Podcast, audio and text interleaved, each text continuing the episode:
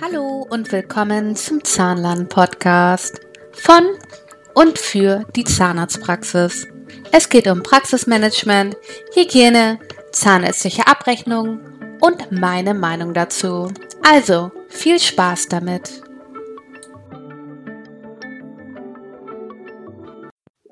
Hallo und willkommen zu einer neuen Folge von Steffis Zahnlern-Podcast.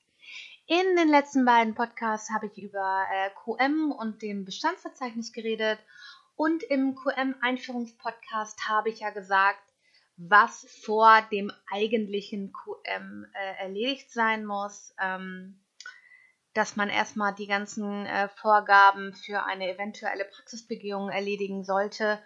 Und da mich da so viele Nachrichten erreicht haben, dass ich das bitte nochmal genauer ausführen sollte, gehe ich jetzt die Punkte nochmal Stück für Stück durch. Wie gesagt, letztes Mal das Bestandsverzeichnis ähm, und heute will ich ein bisschen über Hygiene sprechen.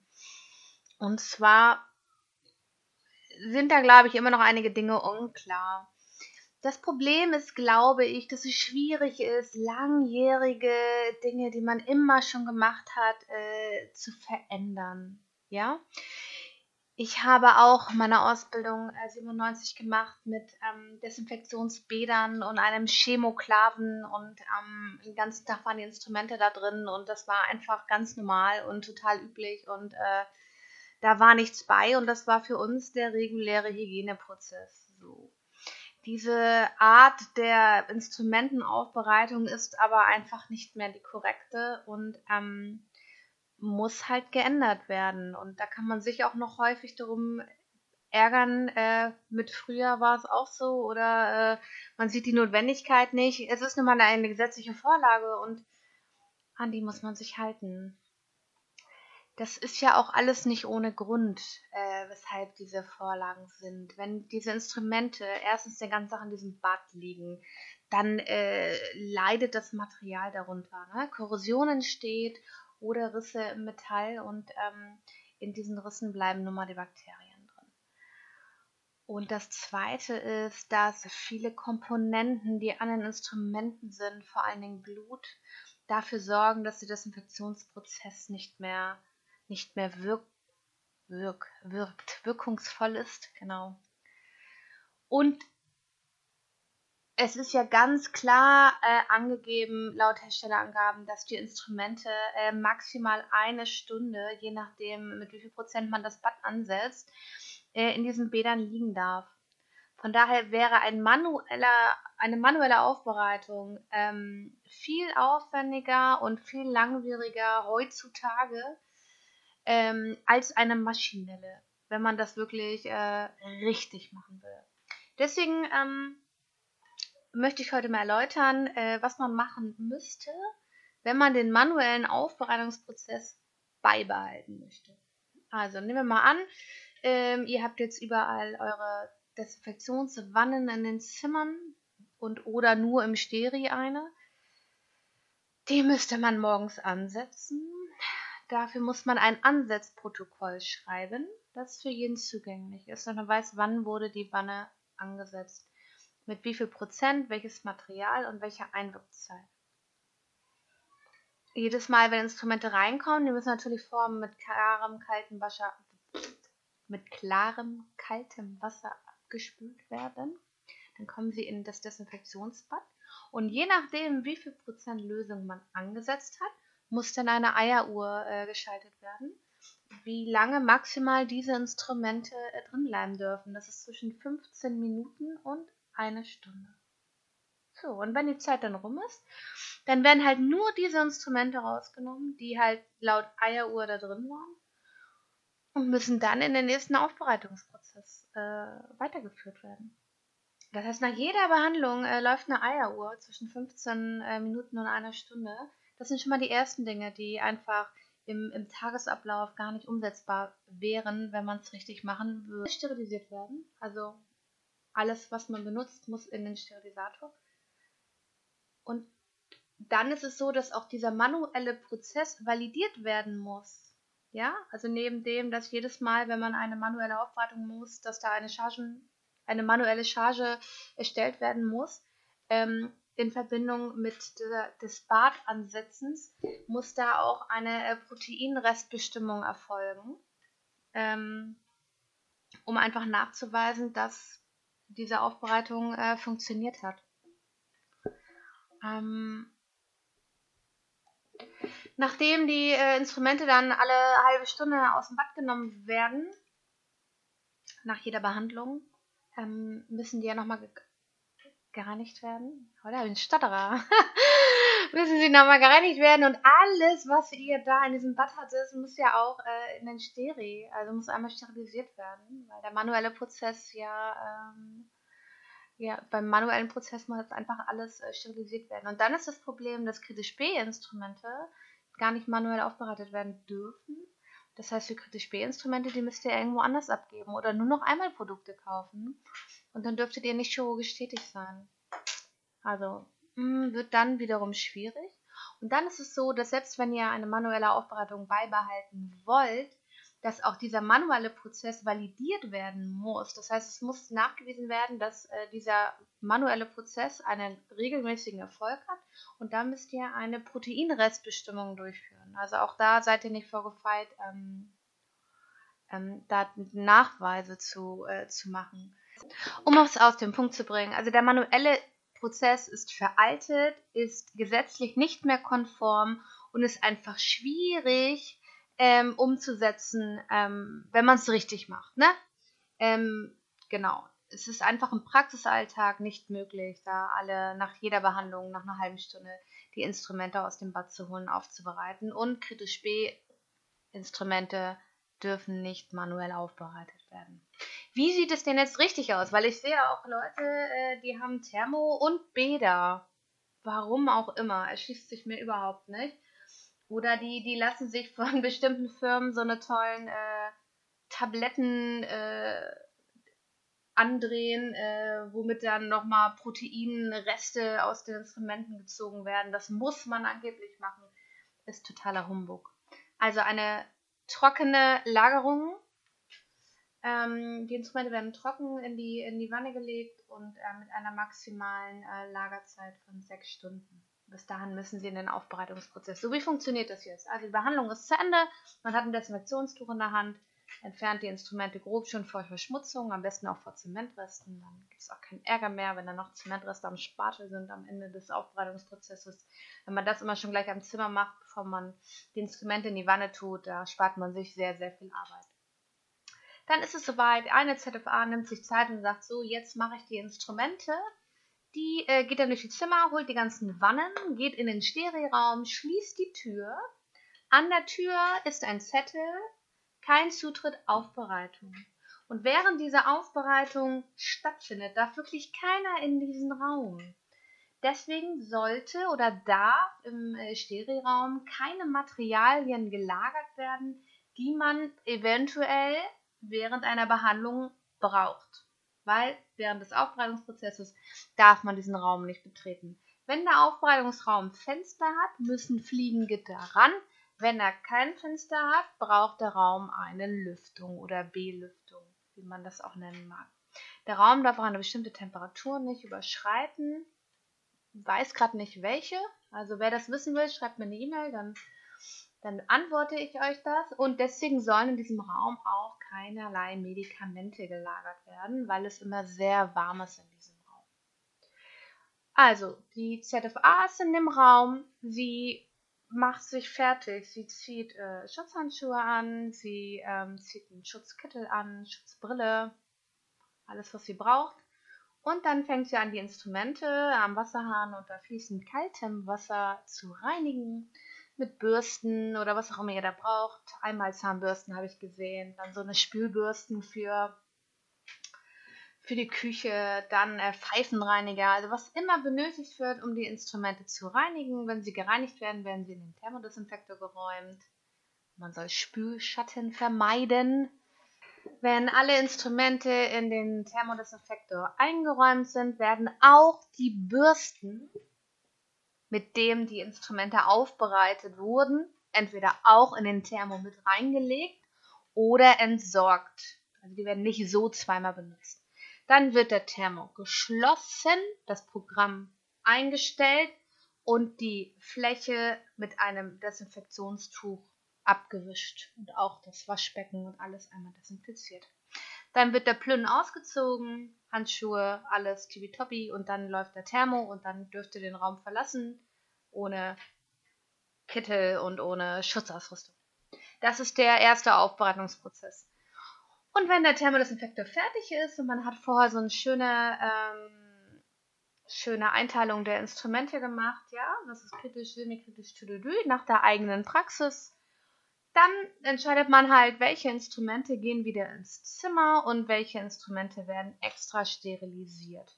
Die Einstellung, dass man einfach alles sterilisiert, wenn man dann sicher und safety sein will, ist absolut falsch und absolut unnötig. Ja?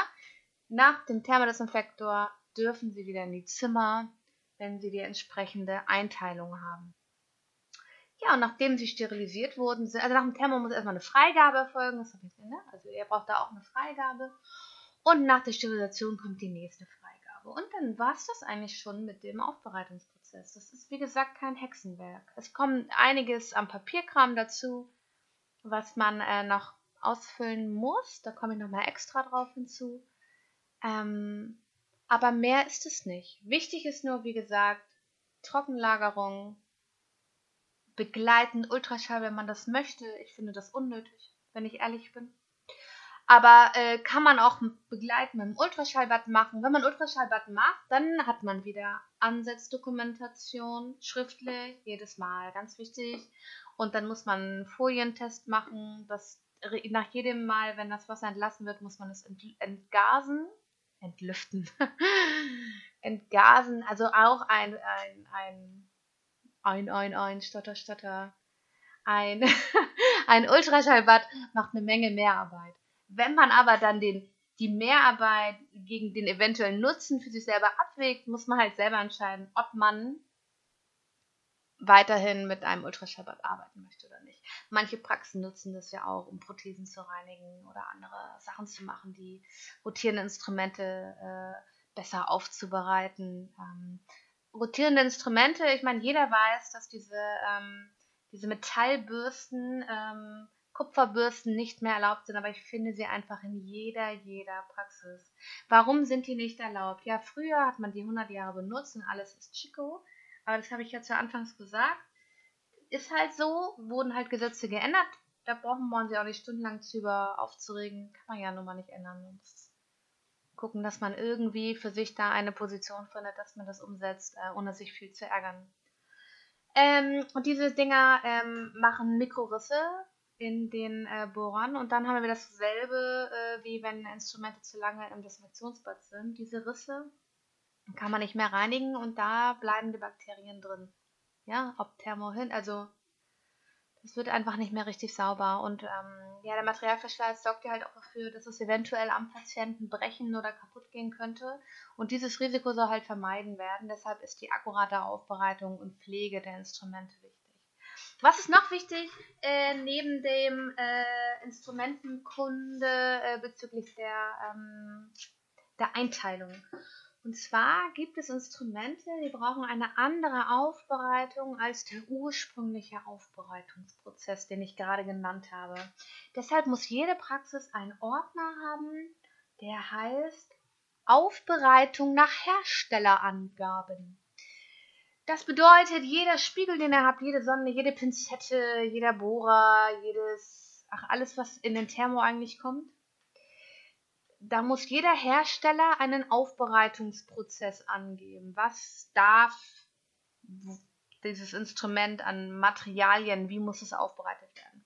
Und bei 95% der ähm, Herstellerangaben ist es so, wie ich eben erklärt habe, trocken, thermo, fast alle wollen Neodische haben.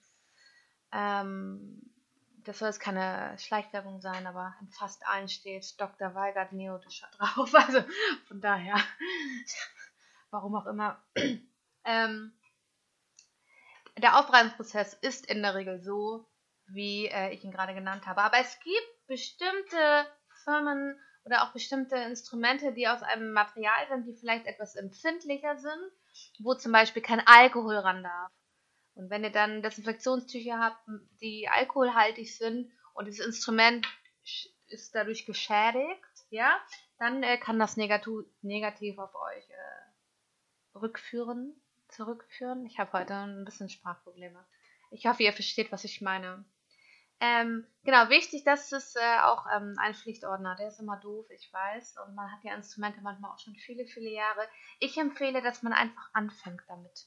Also, dass man jetzt nicht anfängt, äh, alle Instrumente zu suchen und tausend Hersteller anzufragen. Wenn man immer beim selben Depot äh, bestellt, hat man meistens, ähm, kann man von eins, zwei Herstellern das mal anfordern, dass man das im Ordner hat.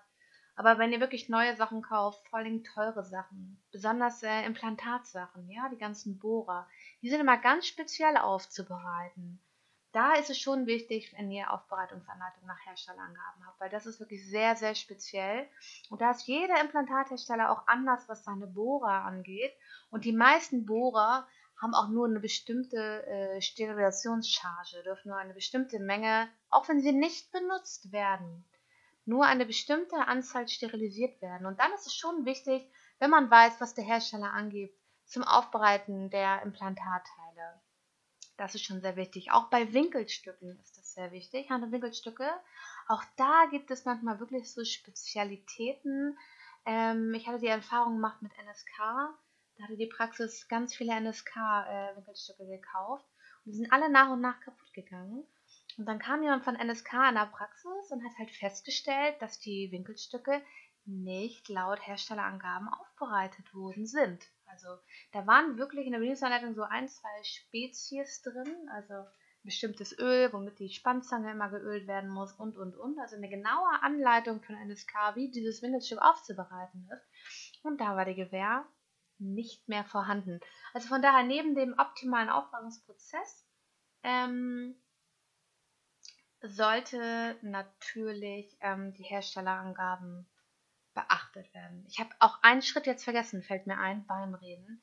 Nach dem Thermodesinfektor, bevor die Freigabe erteilt wird, sollte mittels Lupenlicht geguckt werden, ob noch Restbestände an den Instrumenten sind, also ob die Aufbereitung im Thermodesinfektor optimal verlaufen ist und wo noch Reste sind, Zement, Dreck, was auch immer ihr da entdecken solltet, das muss neu in den Aufbereitungsprozess, also wieder ab zum Waschbecken.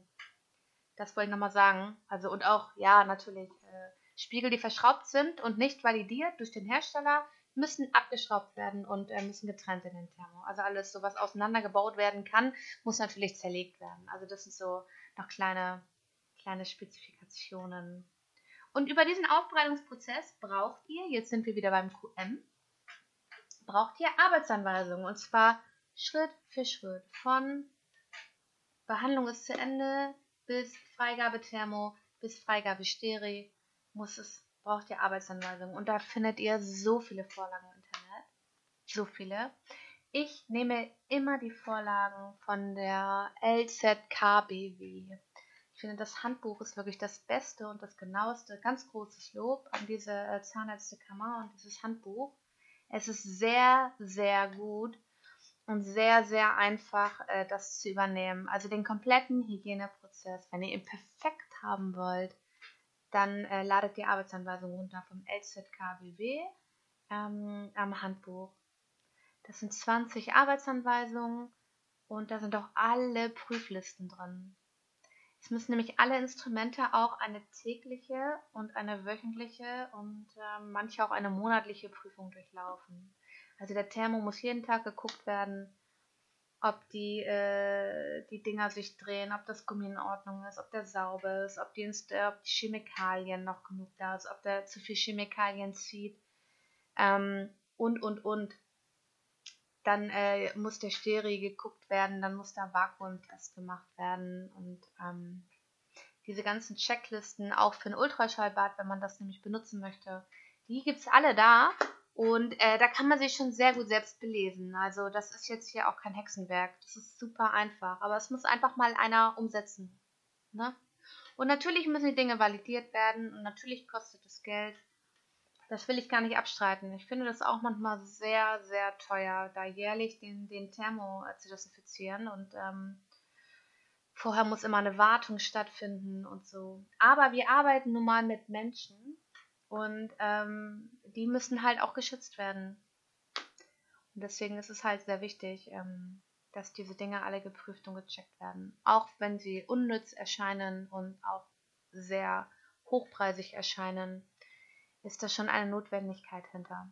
Das ist jetzt erstmal grob zusammengepasst. Äh, der optimale Hygieneablauf sind sicherlich eins, zwei Lücken bei, aber das ist dann nicht sehr wichtig.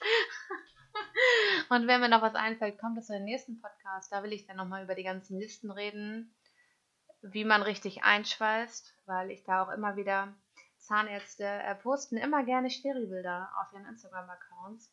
Und ich überlege immer, ob ich da drunter schreibe oder denen eine Nachricht schreibe, dass das alles nicht so richtig ist, was ich da sehe. Aber ich will mich auch nicht aufdrängen. Ich finde das dann, äh, ich lasse es lieber sein. Aber da sehe ich schon manchmal einige Defizite.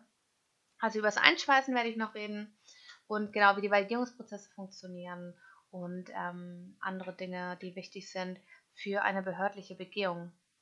So, 20 Minuten. Ich hoffe, es war alles verständlich. Wenn nicht, wie immer, eine E-Mail steffi.steffisanland.de oder folgt mir auf Instagram und schreibt mir eine Nachricht. Steffi Sanland. Oder Facebook habe ich auch. Könnt ihr mir auch da eine Nachricht schreiben, Steffi Zahnland. Also, man findet mich überall. Ihr Lieben, macht's gut. Danke fürs Zuhören und bis zum nächsten Mal.